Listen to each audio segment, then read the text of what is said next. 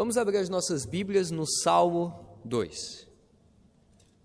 Primeira página do Saltério, livro dos Salmos, capítulo 2.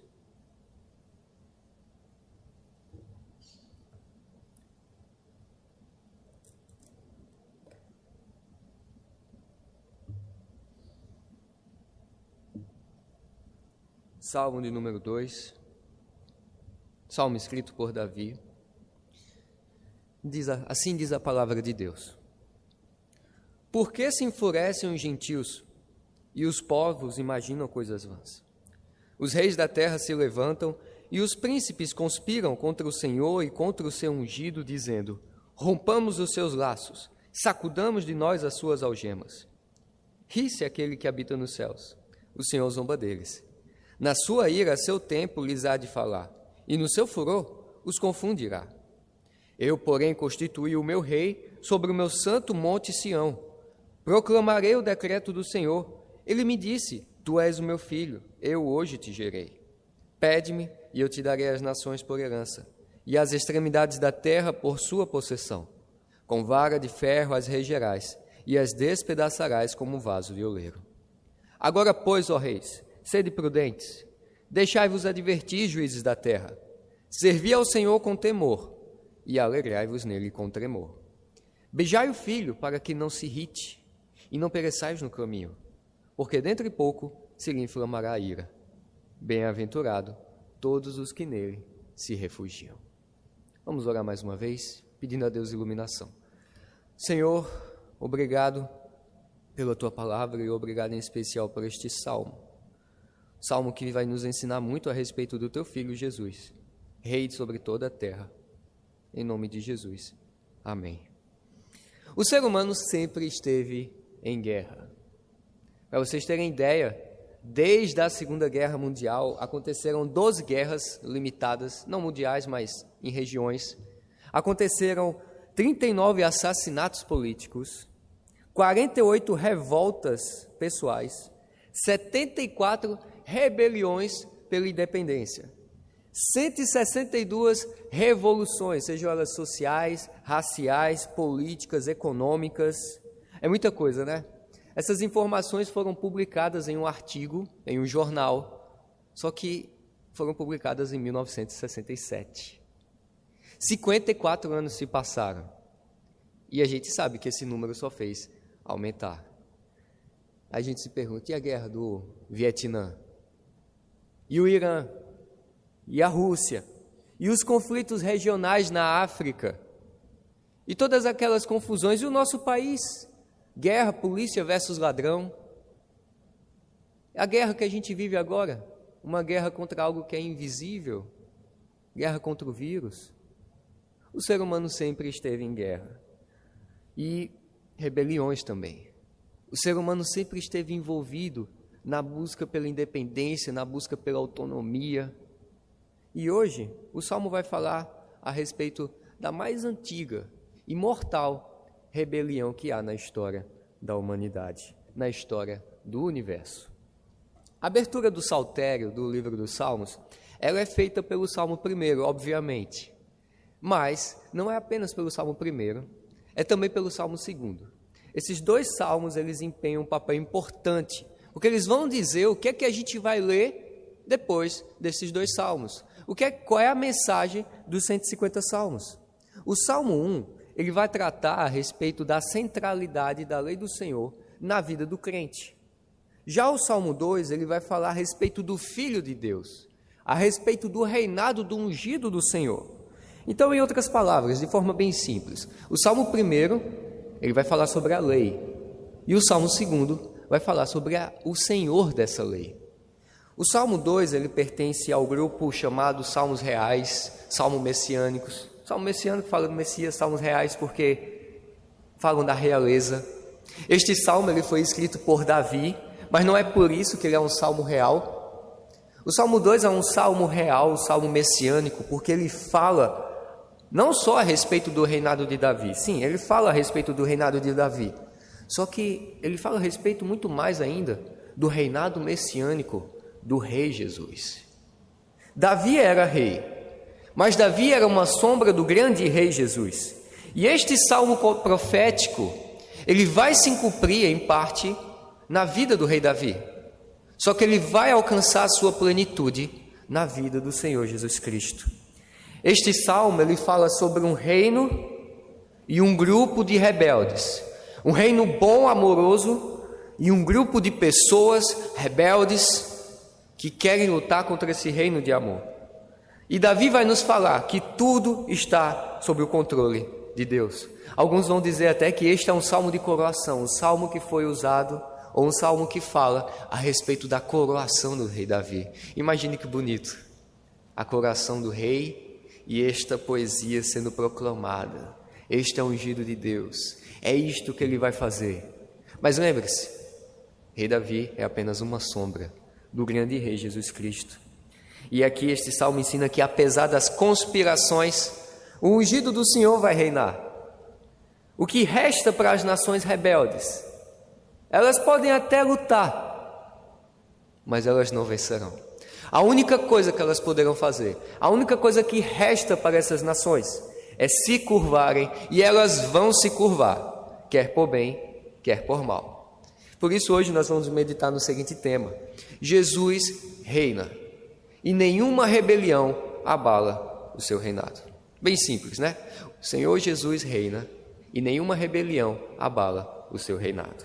Como nós podemos saber que o reino de Cristo é inabalável? Em primeiro lugar, esta rebelião é uma rebelião insensata. Veja comigo o versículo 1. Por que se enfurecem os gentios e os povos imaginam coisas vãs? Os reis da terra se levantam e os príncipes conspiram contra o Senhor e contra o seu ungido, dizendo: rompamos os seus laços, sacudamos de nós as suas algemas. Nós podemos definir rebelião como um processo político-militar organizado por indivíduos que não acatam a autoridade de um poder que é constituído. E é disso que o Salmo está falando. Rebelião.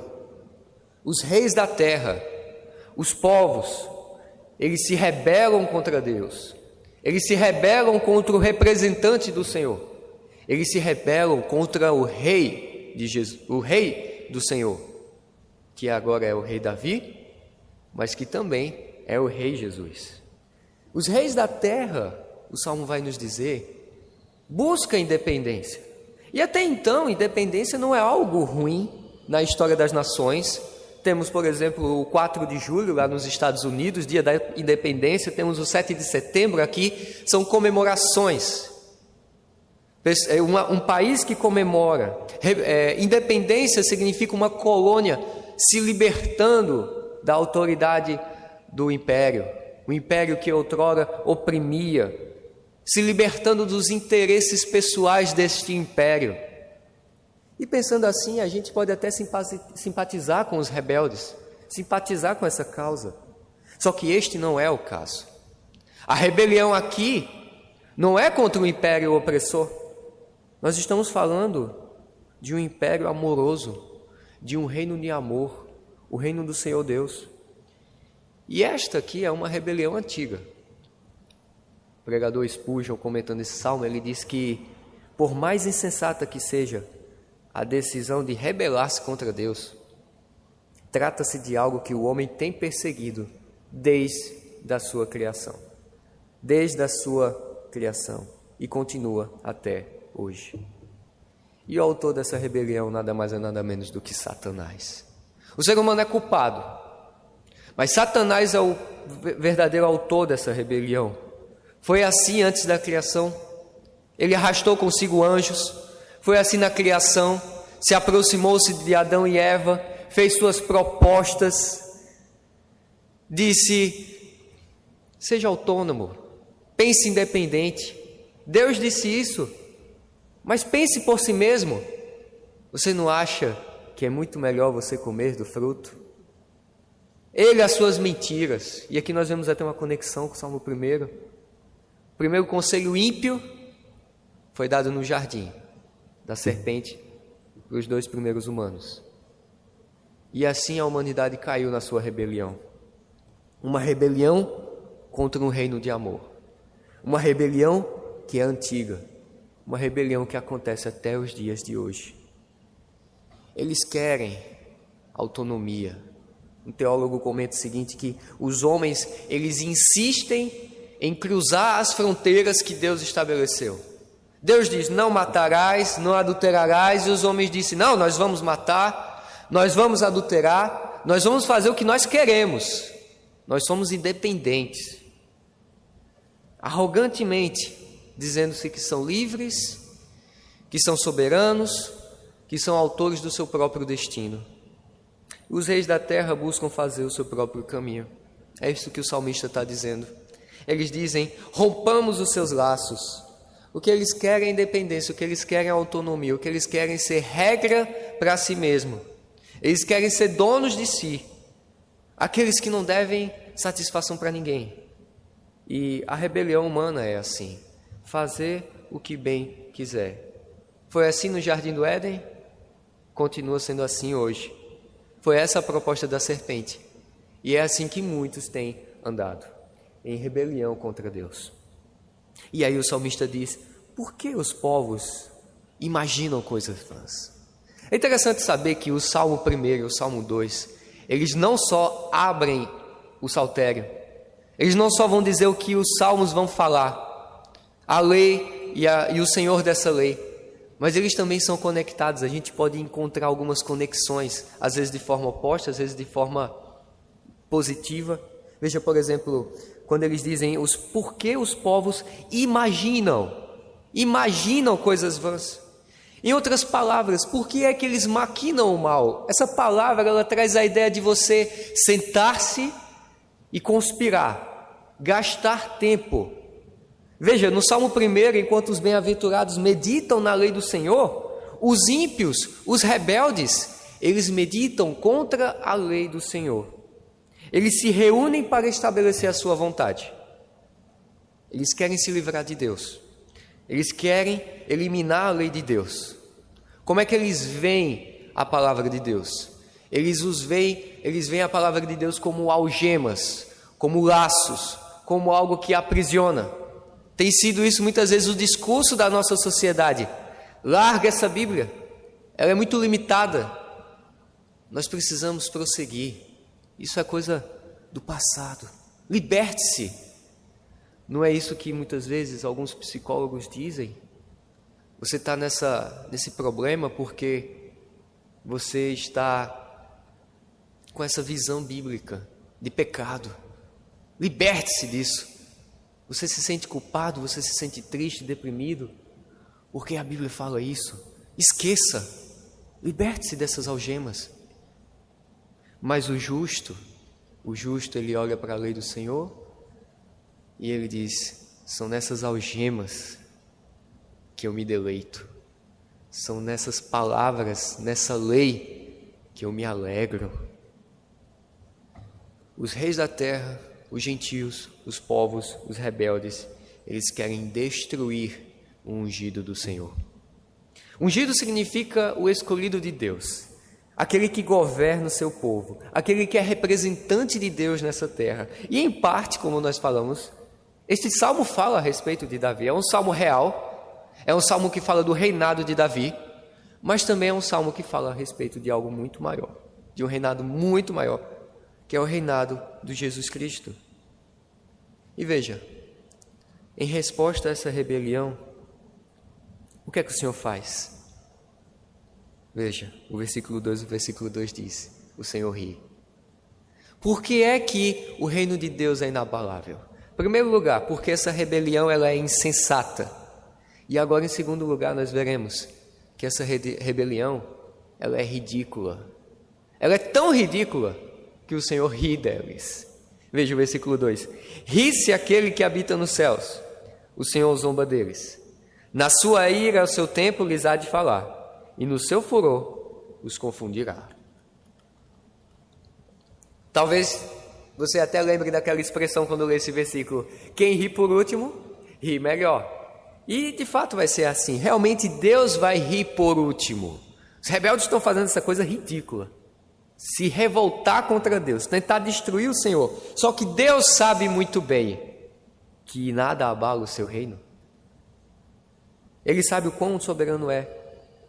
Ele é, ele sabe que nada o abala, por isso que ele ri. Imagina a cena: Deus no seu trono, acima dos céus, acima de todos, essa é a imagem que o salmista pinta. Deus acima de todos, Deus de uma forma inalcançável, os rebeldes pulando, rebeldes fazendo torre de Babel para chegar lá em cima, não conseguem. Deus de cima, ele olha para baixo e diz: Ele ri, ele zomba do Senhor. A ideia aqui é que Deus está tranquilo, Deus não se desespera. Deus não se preocupa, ah, não, essa não, o planeta todo está revoltado contra mim, ah, essa não, as nações estão contra mim, os reis, os príncipes. Isso não me preocupa, não. Essa rebelião é uma coisa ridícula, é hilário. O Senhor ri deles, o Senhor zomba da cara deles, o Senhor despreza os rebeldes. Ele nem se dá o trabalho de levantar-se do seu trono. Por quê? Porque o Senhor sabe que eles não serão bem-sucedidos. Rebeldes não terão sucesso nessa investida.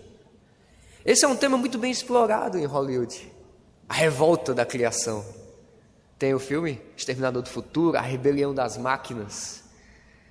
O, a Skynet domina, os robôs, criaturas, são agora têm vontade própria e vão se revoltar e vão dominar o mundo, vão destruir o Criador, o ser humano.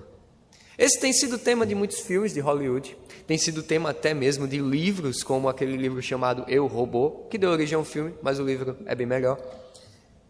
Essa ideia de que a criatura vai se revoltar contra o Criador. Só que a gente tem que entender uma coisa: a vida não é um filme, mas a vida é uma história escrita por Deus. Nada acontece fora do controle do Senhor. Veja, quem estabelece os governos da terra? Salmo, 8, Salmo 9, verso 8 diz: Ele mesmo julga o mundo. Ele quem? Deus. Deus julga o mundo com justiça. O Senhor administra os povos com retidão. O Senhor governa os povos. Reis, príncipes, vocês governam porque eu governo. Essa é a palavra de Deus. Vocês têm poder, vocês estão aí em suas posições porque eu os coloquei. E o que é que vai acontecer com essas, com essas nações que violam a palavra do Senhor, os princípios morais de Deus? Eles vão ser derrubados, eles vão ser destruídos. Não foi assim na história, não tem sido assim na história? Foi assim com o Império Babilônico, foi assim com o Império Medo-Persa, foi assim com o Império Macedônio, Império Romano. E vai, vai ser assim com todo o império que se revolta, que se levanta para destruir a palavra do Senhor, para tentar impedir que Jesus, como rei, seja proclamado. Meus irmãos, é muito mais fácil a Skynet surgir e dominar o mundo do que criaturas finitas vencerem o Criador infinito. O que é que vai acontecer com as nações que violam os padrões morais de Deus? aqueles que maquinam mal, aqueles que imaginam coisas vãs contra o Senhor, eles sofrerão. Eles serão aterrorizados. O Senhor zomba deles. Vocês conseguem ver como essa rebeldia, essa rebelião, ela não só é insensata, como ela é ridícula. É tão ridículo que o Senhor ri. O Senhor zomba. O Senhor vai colocar terror dentro desses rebeldes. Veja agora os próximos versículos. Ele vai dizer o seguinte no versículo 3, agora em terceiro lugar: essa rebelião é vã, essa rebelião é ridícula, o reinado de Deus é inabalável, por quê? Porque em terceiro lugar, o ungido de Deus, o Senhor Rei Jesus, irá vencer. Veja o versículo, o versículo 5. Eu, porém, constituí o meu rei sobre o meu santo monte Sião proclamarei os decretos do Senhor. Ele me disse: Tu és meu filho, eu hoje te gerei. Pede-me, eu te darei as nações por herança e as extremidades da terra por sua possessão.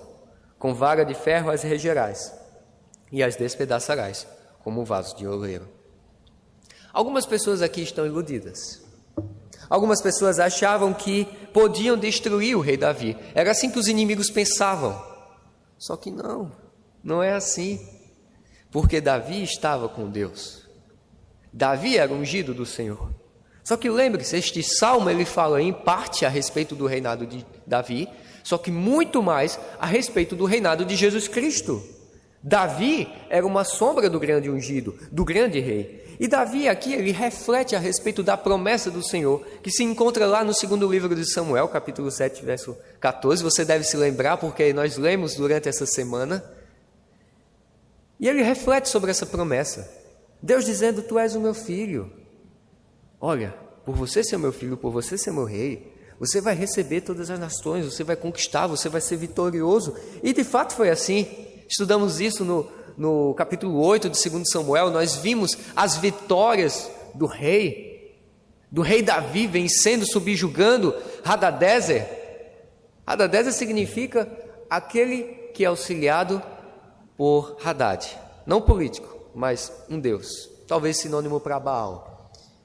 E a gente vê o, aquele que é auxiliado pelo Deus, pelo Senhor, Yahvé, vencendo aquele que é auxiliado por Baal, vencendo aquele que é auxiliado por algo que não existe, falsos deuses. Os irmãos, em parte esse salmo fala a respeito do rei Davi como um vitorioso, só que muito mais a respeito do rei Jesus. Um pacto foi feito com Davi, só que ele será cumprido em sua plenitude através na vida do Rei Jesus. Jesus é maior do que Davi. Talvez por um momento nós vejamos os rebeldes rindo do seu povo, rindo do nosso rei. Foi assim que aconteceu. Marcos 5:40 registra isso. Jesus fazendo um milagre, Jesus dizendo: "Não, a menina só dorme". E as pessoas as pessoas riam, as pessoas zombavam. Jesus de fato passou por isso. E muitas pessoas hoje ainda riem de quando nós falamos de Jesus. Esses rebeldes riem, mas é uma questão de tempo para que os risos dos inimigos sejam transformados em pranto. Jesus é rei. E Jesus é rei sobre a sua igreja, sobre o seu povo e sobre todas as nações. Ele é rei especial sobre a igreja, a sua igreja, o seu povo, nós. Mas ele não apenas reina em nossa igreja, ele não apenas é senhor da igreja, ele não apenas é rei da, da, igreja, mas ele também é rei sobre todo o mundo. Ele não só governa a igreja, mas ele governa o mundo. A gente tem que se lembrar disso. Às vezes a gente pensa, não, é, Jesus é rei, mas é só em assuntos bíblicos. Não. Jesus é rei, governa a igreja, e Jesus governa também tudo o que acontece nesse mundo. Hebreus 1,5 vai repetir este salmo, esse salmo 2 é repetido várias vezes no, no Novo Testamento. Hebreus 1,5 é uma dessas passagens, fala sobre a supremacia de Cristo, e o texto aponta para um reinado que vai se estender por todo o cosmos, por todo o universo, um reinado que não vai ter fim. E como arautos desse rei, nós devemos anunciar pelo mundo que o domínio pertence a Jesus Cristo. Jesus é o Rei Supremo. Ele venceu a morte, foi ressuscitado e recebeu tudo e todos pela mão de Deus. Efésios 1, 22, abra sua Bíblia. Efésios capítulo 1, versículo 22, diz o seguinte: E pôs todas as coisas debaixo dos pés, e para ser o cabeça sobre todas as coisas, o deu à igreja, a qual é o seu corpo, a plenitude daquele que a tudo enche em todas as coisas. Consegue entender que o reinado de Deus, Jesus não governa apenas a igreja, mas Jesus governa o mundo. Não somos nós que mandamos na igreja, Jesus é que manda, mas também Jesus governa o mundo. Este reino acontece na igreja e em todo o cosmo. Jesus governa, reina sobre o mundo, para que todas as coisas cooperem para o bem da sua igreja. Todas as coisas, boas, ruins, até essa pandemia. Saiba que Deus é soberano. Jesus é rei. Ele reina sobre o coronavírus. E de alguma forma que a gente não entende, isso vai cooperar para o bem da sua igreja. Coopera para o mal dos ímpios. Quanto mais os ímpios passam por adversidades, mas eles se afundam nos seus pecados. Mas os, os escolhidos de Deus, que fazem parte do seu povo, eles são edificados, eles são fortificados. Jesus governa o mundo, todas as coisas cooperam para o bem daqueles que amam a Deus. Essa pandemia global, essa economia quebrada, dores, problemas raciais, violências na cidade. 2020 foi um ano e tanto. E alguém disse, eu não lembro quem foi, que 2020 é apenas a continu... 2021 é apenas a continuação de 2020. 2020 ainda não acabou. Estamos em 2020.3. Nada mudou. Muitas vezes parece que o mundo está girando sem controle. Pestes, violência, confusão. Mas lembre-se, Jesus, ele não é apenas o Senhor da igreja. Ele também é o Senhor do mundo. Ele governa, ele é rei sobre essas coisas. E isso significa que todas as coisas cooperam para o bem da sua igreja. E Jesus está voltando, meus irmãos, brevemente para julgar a terra, endireitar tudo que é enganoso, corrigir todos os erros, acabar com todas as mentiras, punir todas as injustiças e recompensar o justo com a vida eterna. Ele está atualmente sentado à mão direita de Deus e está desfazendo as nações, fragmentando, transformando em pedaços as políticas. Jesus é rei e ele governa a sua igreja e ele governa o mundo também. Por fim, Apocalipse 12:5 também cita este salmo. Apocalipse falando da vitória de Cristo e como Cristo é vitorioso com o seu rei. Ele diz: E deu à luz um filho, um varão que há de reger todas as nações com vara de ferro. Apocalipse 12, 5. E o seu filho foi arrebatado para Deus e para o seu trono. Jesus é rei, rei de tudo. Ele vai vencer essa rebeldia que há no mundo. O reino de Deus é inabalável, porque Jesus vai vencer. E Jesus já venceu, a vitória dele já é garantida. E agora, em quarto lugar, nós vemos que esse rei, ele faz uma oferta de paz aos rebeldes. O reino de Cristo é inabalável, e somente os que estão em Cristo irão se salvar. Veja os versículos 10 em diante. Agora, pois, ó rei, sede prudentes, deixai-vos advertir, juízes da terra, servi ao Senhor com temor e alegrai-vos nele com tremor. Beijai o filho para que não se irrite, e não pereçais no caminho, porque dentro em pouco se lhe inflamará a ira. Bem-aventurado todos os que nele se refugiam. refugiam.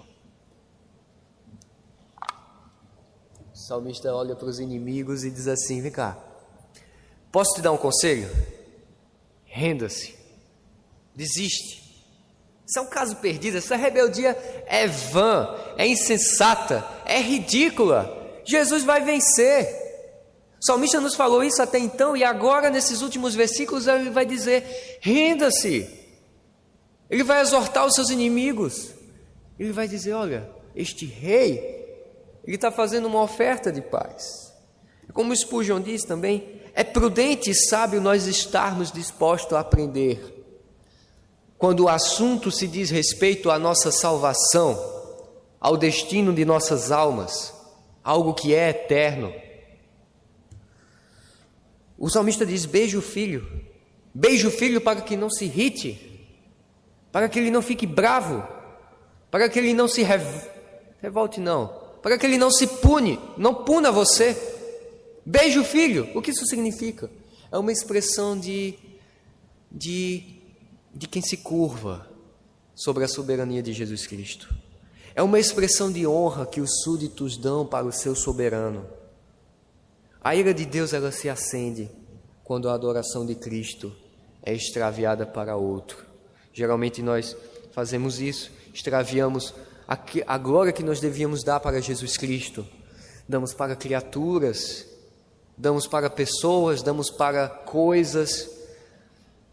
Fazemos qualquer coisa de ídolo, damos glória para eles, mas não para Jesus Cristo às vezes para si mesmo. E, e, e Davi está dizendo: beije o filho, escurve diante dele, sobre o soberano. Os rebeldes não vão ficar impunes. Os reis da terra, eles vão ser despedaçados. Só que esse não é o único caminho. Sim, o rei vem, ele vai reger as coisas com uma vara de ferro, despeda despedaçará. Só que esse não é o único caminho. Os gentios não precisam ser destruídos. Por que ao invés de você se rebelar, você não beija o filho, você não se prostra, você não se rende? Meus irmãos, o chamado aqui é para o arrependimento. Arrependimento é você lançar fora as armas da rebelião contra Deus. O arrependimento não é algo que vai salvar. Todavia, nenhum pecador jamais foi ou será salvo sem Ele. Nós somos salvos por causa do sacrifício de Jesus Cristo, que é a oferta de paz para nós que outrora éramos inimigos. E arrependimento é um sentimento de quem foi conquistado por Cristo, de quem é salvo por Jesus. Nenhuma pessoa, nenhum pecador jamais foi ou será salvo sem demonstrar arrependimento. Arrependimento não salva, senão unicamente Jesus Cristo. Jesus é que salva, mas nenhum coração impenitente pode recebê-lo sem arrependimento. E esse arrependimento vem do próprio Deus que abre os nossos olhos, que dá, dá-nos a fé o chamado, meus irmãos, é urgente. Renda-se, renda-se enquanto há tempo. O salmista vai dizer: porque dentro em pouco se lhe inflamará a ira. Na primeira vez, Jesus veio para salvar, Jesus morreu pelo seu povo. Mas na segunda vez não vai ter para onde correr. Na segunda vez ele vem ira, ele vem para julgar. Então é hora de se arrepender, antes que seja tarde. Quem não se curvar vai ser quebrado. Curve-se a adoração humilde. Tenha temor, tenha tremor. Tema ao Senhor, mas não com medo, com alegria. O salmista exorta: tenha esse sentimento, renda-se, não como aquele que está com medo, mas aquele que teme ao Senhor, que ama a Deus e que se alegra no Senhor. Não corra de Deus, não fuja, porque não tem para onde fugir. Não corra de Deus, mas corra para Deus, porque Ele é refúgio. Refugie-se na cruz de Cristo. O salmista diz: Bem-aventurado todos os que nele se refugiam. O salmo vai terminar com essa benção. O único lugar seguro contra a ira de Deus é no próprio Deus. Todo lugar fora de seus cuidados é perigoso. Deus é o único esconderijo em que a gente pode se encontrar que a gente pode encontrar livramento da ira. Se você o considerar assustador, se você tentar fugir, se você vê-lo como inimigo, você não vai conseguir escapar. Mas se você vê-lo como um amigo, se você vê-lo como refúgio, meu irmão, minha irmã, refugie-se em Deus, porque só nele você pode escapar da ira. Esconda-se na sombra de suas asas. Ali você vai encontrar paz. É como o olho do furacão. São 60 quilômetros de diâmetro de paz, enquanto que em volta é destruição, é fúria, é ira. Refugie-se em Deus, refugie-se no Rei Jesus Cristo. Meus irmãos, da mesma forma que o Salmo 1 começa com uma bênção, este Salmo 2, ele termina com uma bênção. O Salmo 1 diz: Bem-aventurado o homem que. E aí ele sai descrevendo e aqui no Salmo 2 ele conclui o prefácio dos Salmos dizendo: Bem-aventurado todos os que nele se refugiam. Bem-aventurado aqueles que têm a lei do Senhor como centro de sua vida. E bem-aventurado todos os que se refugiam no Senhor dessa lei. Esta é a mensagem dos Salmos para nós. Esta é a mensagem do Salmo 2 para nós. Será que nós temos tido parte nessa esperança, nessa bem-aventurança, nessa alegria? Meus irmãos, guerras, revoluções, rebeliões sempre estiveram na história da humanidade. O homem sempre esteve em guerra. Talvez você não tenha participado de uma revolução, pegado em armas, dado tiro em alguém. Talvez você não tenha feito parte da revolta da farroupilha, dos farrapos. Talvez você não tenha ido e ajudado a colônia a se livrar do império opressor. Mas, meus irmãos, todos nós já participamos de uma rebelião a rebelião do pecado. Romanos 5,10 diz: Nós éramos inimigos. Jesus nos amou, Deus nos amou, ainda quando nós éramos inimigos, ainda quando nós éramos rebeldes. Muitos deixaram essa rebelião, mas outros ainda vivem em rebelião. Uma rebelião aberta contra o Senhor Jesus, contra o Rei Jesus. Muitos zombam, muitos querem se livrar do governo de Cristo. E esta, como vimos, é uma rebelião antiga, desde o Império Romano até os dias de hoje, com impérios comunistas, impérios islâmicos, governos que fazem de tudo para destruir a palavra de Deus para impedir que a proclamação de Jesus como rei, para que as pessoas não falem isso. Muitos youtubers se juntam para zombar da palavra de Deus, seja através de vídeos de seriados na Netflix. Governadores se amontoam, se juntam lá em Brasília para aprovar leis que dão liberdade a qualquer outro tipo de religião, menos a religião cristã. Homossexuais que se vestem de Jesus e zombam do rei nós temos visto muitas dessas pessoas fazendo isso, vivendo em rebelião aberta. Mas às vezes a rebelião é velada, não se demonstra, mas acontece no coração. É quando nós queremos naturalmente querer ser lei para nós mesmos, nós queremos esmagar o conhecimento de Deus, nós queremos abafar o seu conhecimento. Houve um momento na sua vida, na minha vida, em que nós vivemos dessa forma, rebeldes, longe dos caminhos do Senhor. Mas Jesus nos resgatou, chamando dos impérios da treva para o império de Sua maravilhosa luz. Houve um momento na minha e na sua vida que nós vivíamos rebeldes, mas agora fazemos parte desse reino amoroso. Meus irmãos, o rir de Deus é o terror dos seus inimigos, mas é o conforto para o seu povo. O povo de Deus não precisa viver com medo dos rebeldes, daqueles que se rebelam abertamente contra Jesus. Porque se nós nos lembrarmos que Deus não está nem um pouco ameaçado, pelo contrário, ele ri, ele zomba, ele aterroriza essas pessoas, nós também, como seus súditos, não precisamos, porque nós confiamos no nosso Rei. Nós estamos debaixo do seu domínio. Ele não governa apenas a igreja, dentro das suas quatro paredes, mas o mundo todo. Nós vemos a notícia de martírios, pessoas que são degoladas, pessoas que são perseguidas. A gente chora, a gente fica com medo, mas a gente permanece confiante de que Jesus é Rei. Para aqueles que se opõem a Jesus, o riso diz: a sua rebeldia é, é insensata, a sua rebeldia é ridícula e vocês não têm a menor chance contra eu que sou todo-poderoso. Palavras de Jesus. Não importa quanto tempo Deus os tolere, mas lembre-se que nada nesse mundo acontece fora do governo de Deus. Talvez demore, mas é só uma questão de tempo. Deus vai rir por último. Os inimigos de Deus tentam destruir a Cristo e a igreja cristã. Eles tentam fazer isso, mas eles não vão conseguir. E meus irmãos, Jesus é o nosso rei e nós somos os seus arautos. E nós precisamos proclamar que Jesus é rei sobre tudo e todos. Meus irmãos, o mundo inteiro está contra Cristo, mas Cristo venceu o mundo. Lembre-se dessas palavras, meus irmãos. Que tenhamos conforto. Jesus reina e o seu reino é inabalável. Vamos orar? Senhor Deus, muito obrigado pela tua palavra, Senhor. Obrigado pelo teu amor. E obrigado pelo fato de que nós fazemos parte deste reino. Em nome de Jesus. Amém.